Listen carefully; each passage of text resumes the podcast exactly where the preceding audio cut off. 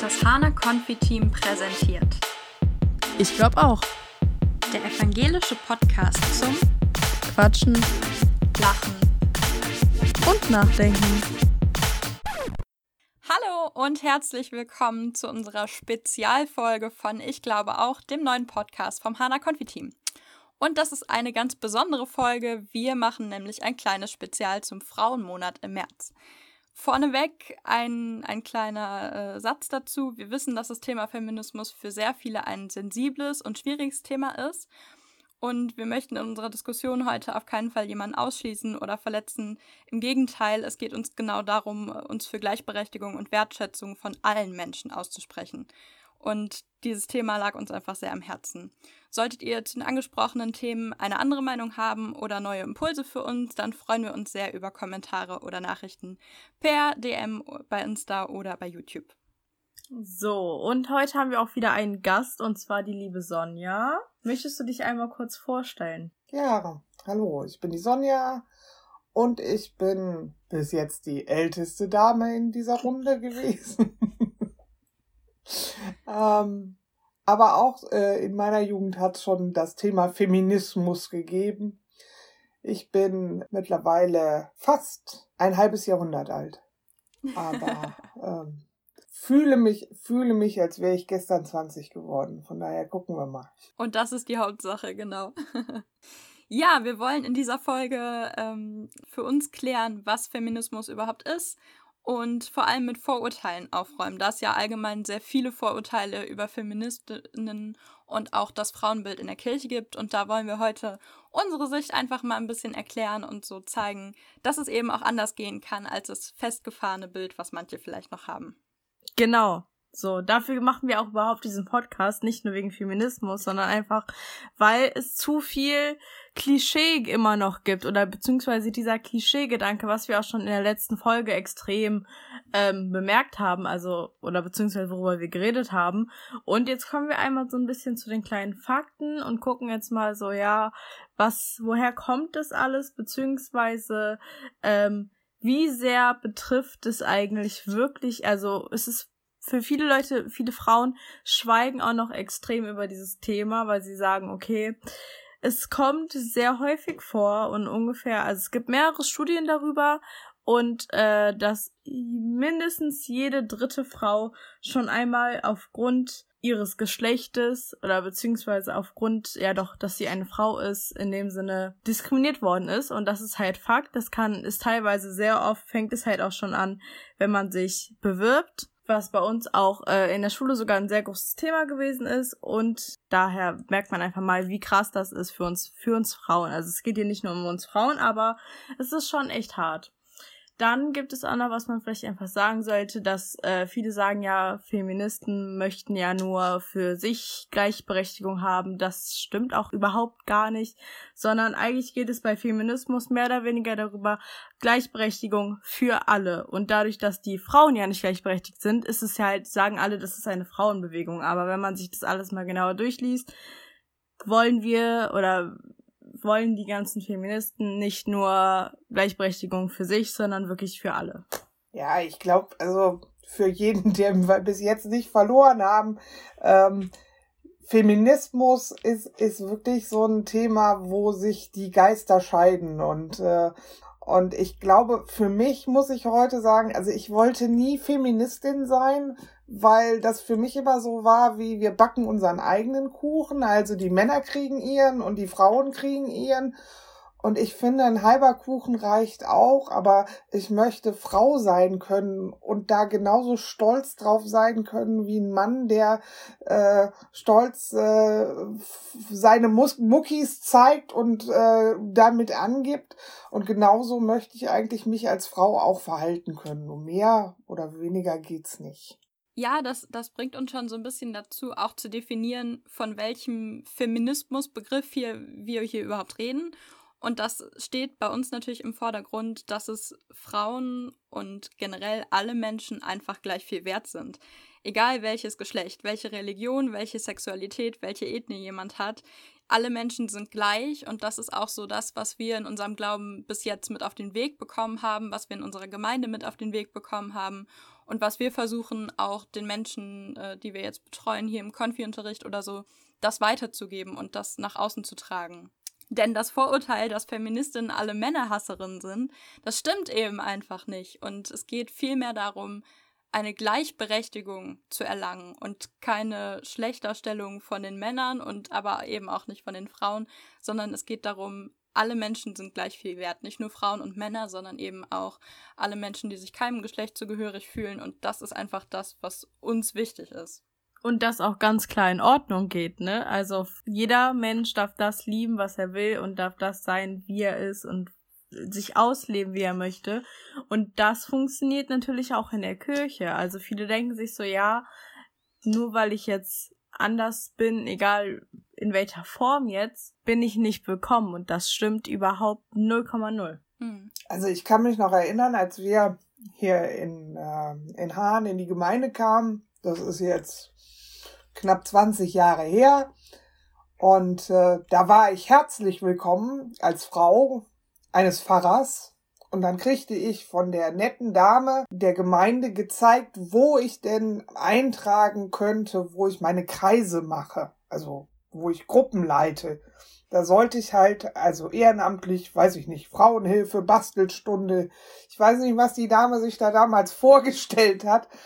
Und ich glaube, dass das zeigt so so so Klischees, die im Kopf einfach sind. Wenn man wenn man an Gemeinde denkt und wenn man an Frauen in der Gemeinde denkt, dann denkt man, glaube ich, sehr an an ehrenamtlich Arbeitende. Und das finde ich also mindestens genauso schlimm, wie wenn ich irgendwo nur eine Quotenfrau wäre, wenn man mich nur genommen hätte, weil ich äh, 50 Prozent noch auffüllen muss. Ja, das finde ich genauso schlimm. Und da denke ich, da müssten wir oder können wir gerade in der Kirche gucken, dass wir, dass wir da anders äh, drüber, also dass wir Acht geben, wie wir da drüber reden und, und, und wie wir da ähm, mitleben.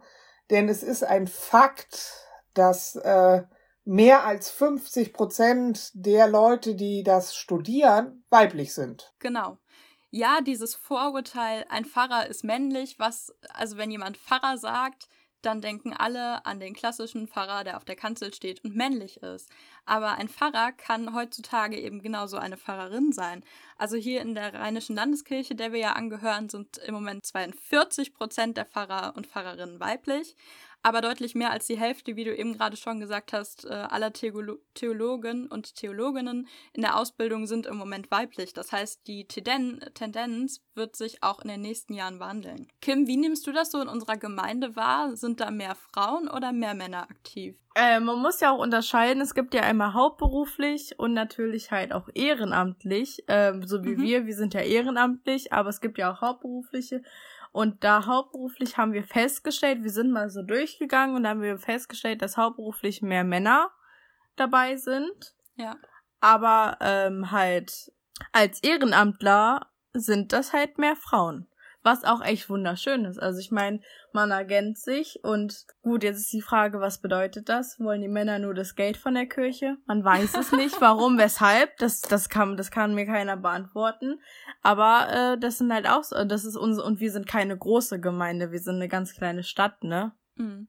Ja, die Wahrnehmung dieser Institution Kirche, dass eben dann doch alles sehr konservativ ist, ist vielleicht gar nicht so falsch, zumindest momentan, aber ich denke schon, dass da auch ein, ein Wandel möglich ist. Und gerade im Jahr 2021 muss ein Pfarrer nicht mehr männlich sein. Ich meine, wir haben es hier in unserer Gemeinde selber so. Wir haben auch eine weibliche Pfarrerin und die gehört ganz normal dazu und ist äh, ein Mitglied dieser Kirche wie alle anderen auch und ist da jetzt irgendwie nicht besser oder schlechter als ihre männlichen Kollegen. Und das ist eben gar kein Ausschlagkriterium mehr. Und sie kämpft sich aber auch gut durch, ne? Das muss man auch dazu sagen. Ja, das sagen. stimmt. ja, ich glaube, ich würde mir, ich würde mir da, glaube ich, wirklich äh, mich freuen, wenn man, wenn man dahin käme, nein, nicht wenn man dahin käme, wenn Mensch, wenn Mensch dahin käme, da überhaupt nicht mehr nachfragen zu müssen oder nachdenken zu müssen, ist das eigentlich also weder männlich noch weiblich, sondern menschlich. Wir sind Menschen und als solche ja. können wir leben, ob wir auch, äh, ich, ich denke die ganze Zeit auch, ein, ein, ein Pfarrer kann ja auch divers sein. Also ähm, ich, ich finde einfach Geschlecht ähm, ist sicherlich mehr als Fortpflanzung, aber es sollte uns nicht, äh, daran sollten wir uns nicht unterscheiden müssen. Wenn man heute über Gesellschaftsordnungen spricht, spricht man ja häufig über das Patriarchat, das die Feministen beenden wollen. Und es gibt in der Bibel äh, Stellen, die zeigen, dass es vor dem Patriarchat ein Matriarchat, also eine Frauenherrschaft gegeben hat. Und ein Beispiel dafür ist diese Stelle, ähm, dass der Mann seine Eltern verlässt und der Frau anhangt. Also dass der sich zu der Frau hinbegibt und nicht die Frau alles dran gibt, um beim Mann und bei seiner Familie zu sein, so wie das glaube ich, Anfang des letzten Jahrhunderts auf jeden Fall ja war. Ja. Und das entschärft natürlich auch schon wieder diese Vorurteile. Ja, aber in der Bibel ist das ja alles so klar geregelt. Es gibt Mann und Frau und die lieben sich und es gibt nichts dazwischen. Und was ist mit Adam und Eva? Das ist ja auch, äh, das, das steht so in der Bibel. Gott schuf Adam, den Mann und daraus dann die Frau. Aber die Übersetzung der Bibel, das kannst du bestimmt auch noch besser erklären, Sonja, hat ja was ganz anderes vorgesehen eigentlich. Luther, der ja uns das damals beibringen oder nahebringen wollte, hat das damals übersetzt, dass Gott äh, den Menschen als Mann und Männin geschaffen hat. Und das war, warum er da versucht hat, Be eine Begrifflichkeit zu finden, ist, dass Adam im Hebräischen erstmal der Mensch ist. Also weder, weder Frau noch Mann, sondern eben beides. Und deshalb gibt's eben diese eine Erklärung in der Bibel, der Mann, äh, der Mensch wurde von Gott geschaffen als Mann und Frau. Da gehört beides zusammen. Beide Anteile sind in dem Menschen. Jeder, jeder Mann hat weibliche Teile äh, und jede Frau hat auch männliche Anteile. Das macht uns als Menschen eben aus, dass wir beides haben. Und man könnte ja auch medizinisch und biologisch gehen und sagen, X-Chromosom und das alles ist ja auch, wenn man da mal, ich will das jetzt nicht, ich bin nicht so gut da drin, aber wenn man da ja mal genauer ein Auge drauf hat, weiß man ja auch genau, was wir alle mal gewesen sind. Oder beziehungsweise was wir geworden sind und was manche nicht geworden sind. Also die Medizin ist ja auch so, dass wir nicht von Anfang an gesagt wird, okay, das wird jetzt, sag ich mal, das, wir sind ja keine Spermien, wo der eine Spermium ist pink, der andere ist blau, sondern es ist ja einfach so, es entscheidet sich. Ich entscheidet sich später. Deswegen, also von daher kann man ja auch nicht sagen, dass eins davon besser ist. Genau, in der Genderwissenschaft wird da auch nochmal der Fokus darauf gelegt, was ist das biologische Geschlecht und was ist das ja, ich sag mal, soziologische, das gesellschaftliche Geschlecht. Und zwischen den beiden wird immer unterschieden. Das heißt, wie bist du medizinisch, wie du gerade gesagt hast, Kim, geboren und wozu hat dann die Gesellschaft mit ihren auferlegten Rollenbildern oder Geschlechterbildern, wozu wurdest du erzogen? Und das ist sehr, sehr interessant, wenn man sich da den Verlauf mal anguckt und wenn man sich anschaut, wie hat sich das auch entwickelt in der Zeit.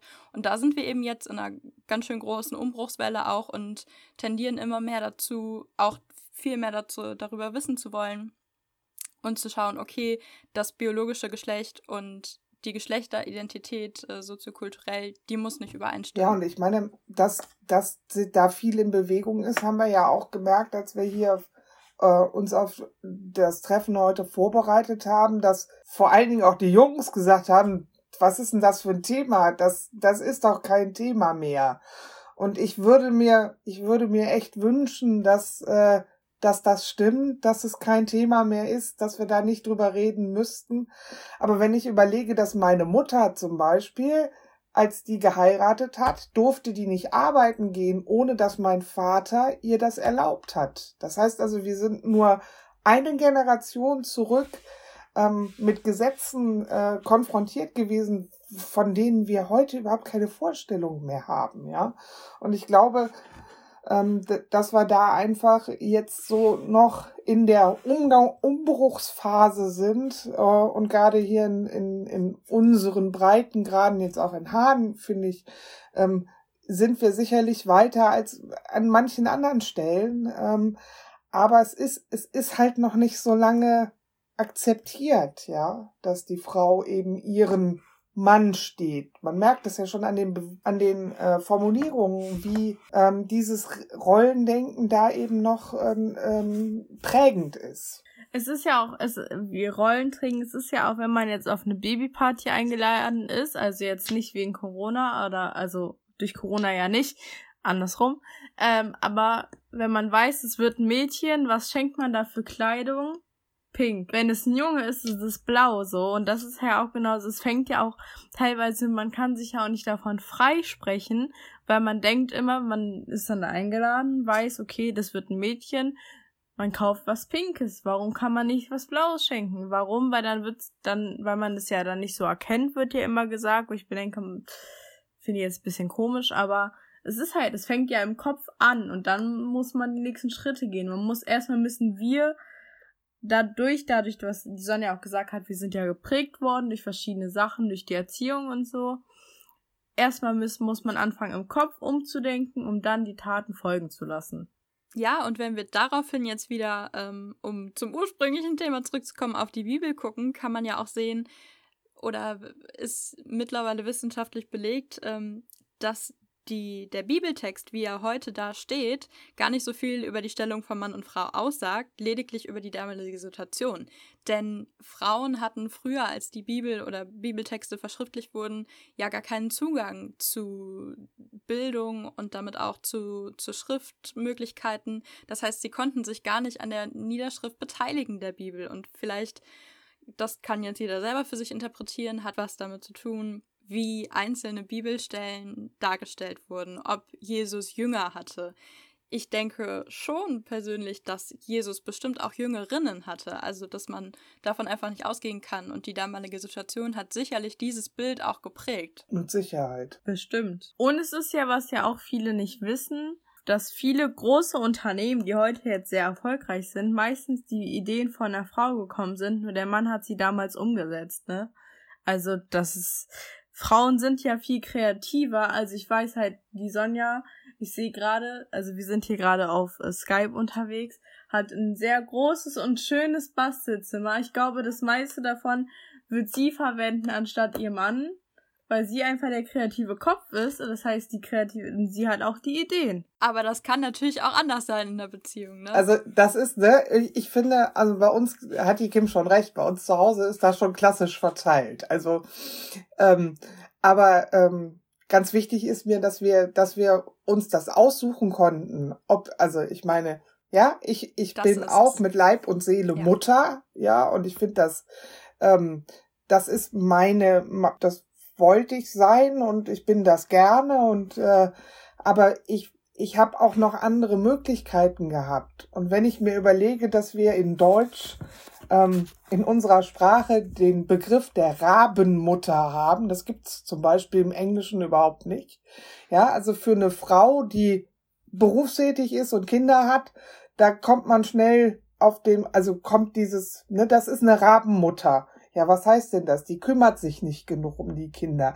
Und ich glaube, das sind so Klischees, die man einfach aufbrechen muss. Denn ich glaube, nicht die berufstätige Mutter ist die Mutter, die eine Rabenmutter ist, sondern die glückliche Mutter ist die richtige Mutter. Und wenn die Mutter, um zufrieden zu sein, ähm, auch ihren Beruf ausüben will, dann kann sie trotzdem eine gute Mutter sein. Ja, ich finde generell dieses, dieses ganze Ding mit den verschiedenen Begrifflichkeiten, also du hattest uns vorher äh, noch den Begriff Halleluja-Zwiebel genannt, den ich ja absolut mega witzig finde, wenn man sich keine Gedanken darüber macht, sobald man das tut. Ähm Aber ich finde, wir müssen erklären, was das ist, ne? Also die Damen, die Damen früher, die äh, so nah an der Kanzel saßen und dem Pfarrer so andächtig gelauscht haben, die haben hinten ja ihren, ihre ihre Haare zu einem Knoten ähm, frisiert gehabt und das nannt, nannte man, oder das ist mir so beigebracht worden, dass das die Halleluja-Zwiebel ist. Das habe ich absolut noch nie gehört. Ja, wäre das nicht so eine negative Begrifflichkeit für eine Frau, die einfach etwas macht, was sie gerne macht, wäre es ja, ja. schon fast lustig.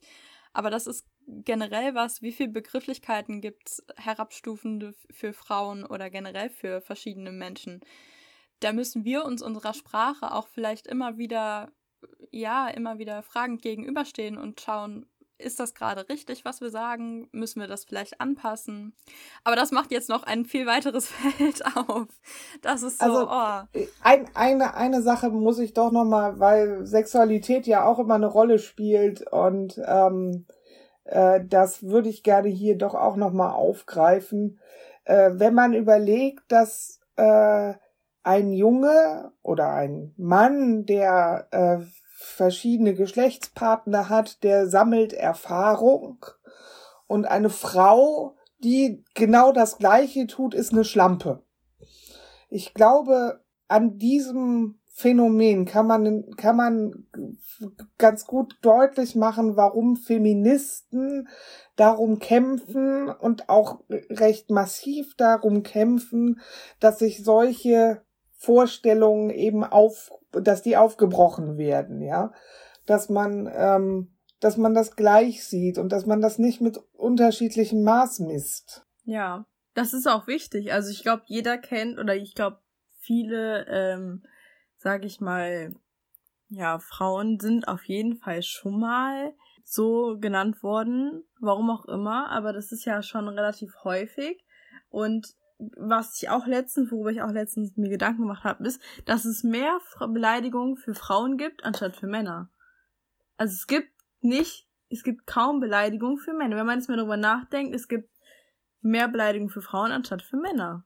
Aber das ist ja wirklich so und das ist ja, wo ich mir denke, woran liegt das denn? Was ich auch, was ich auch ganz interessant finde, es gibt zwei Rapperinnen, beziehungsweise die haben sich vor, glaube ich, zwei Jahren getrennt oder so, Sixten äh, die haben ein Lied veröffentlicht, das heißt Hassfrau.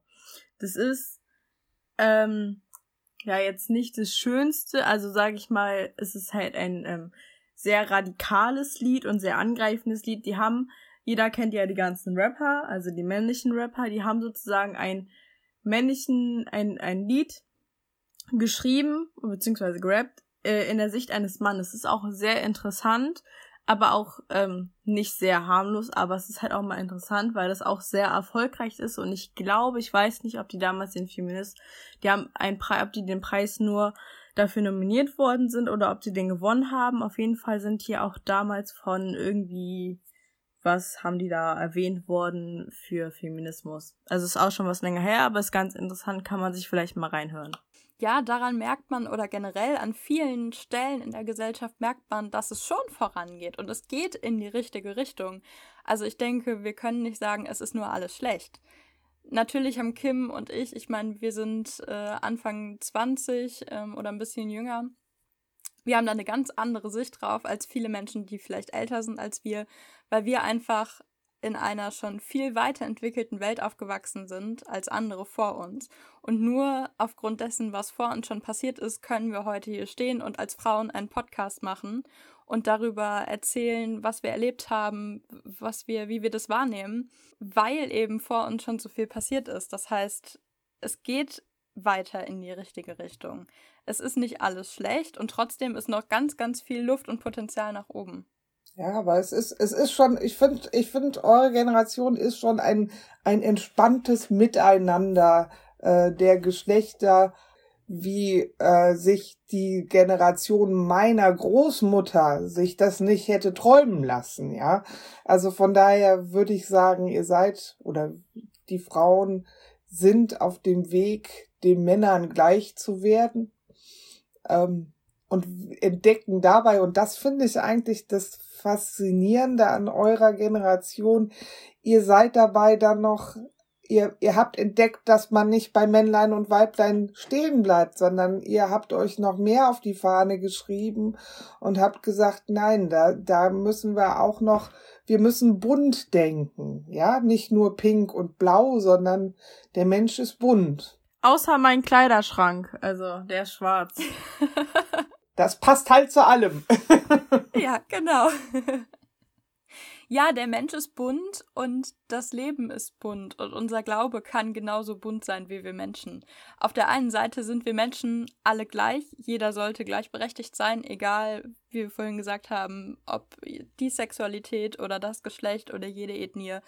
Aber trotzdem sind wir auch individuell. In unserer Gleichheit ist jeder von uns einzigartig und individuell und das ist einfach das, woran wir glauben, was wir gut finden und was wir vermitteln möchten. Dass jeder Mensch, wie er ist, wertvoll ist. Kim, du, du hast das so schön in der Vorbesprechung gesagt. Du hast gesagt, egal wer ich bin, das, was ich mache, ist immer wichtig. Das fand ich so einen schönen Satz. Vielleicht möchtest du auch noch was zu sagen? Ja, es ist also, ich, ich habe gemerkt, äh, einfach auch durch Corona, dass einfach sehr viel ähm, irgendwie für schlecht befunden wird und dass alles so negativ geworden ist. Keine Ahnung, ob es sich Corona ist oder generell. Es ist alles so, hat alles so einen negativen Beigeschmack und egal was man macht, man macht es irgendwie immer falsch. Also egal, wenn man in der Schule was abgibt, dann ist, findet der Lehrer trotzdem irgendeinen Fehler und trotzdem ist es wichtig, dass ich es gemacht habe oder es ist einfach wichtig, dass man hinter dem steht, was man tut. Und ich glaube einfach für uns alle, kann ich sagen, dass man sich manchmal auch einfach dadurch nicht so schön fühlt oder gut fühlt, aber es ist einfach wichtig und ich glaube daran, dass wenn wir alle diese Einstellung haben werden, dass die Welt ein besserer Ort wird. Ich glaube auch.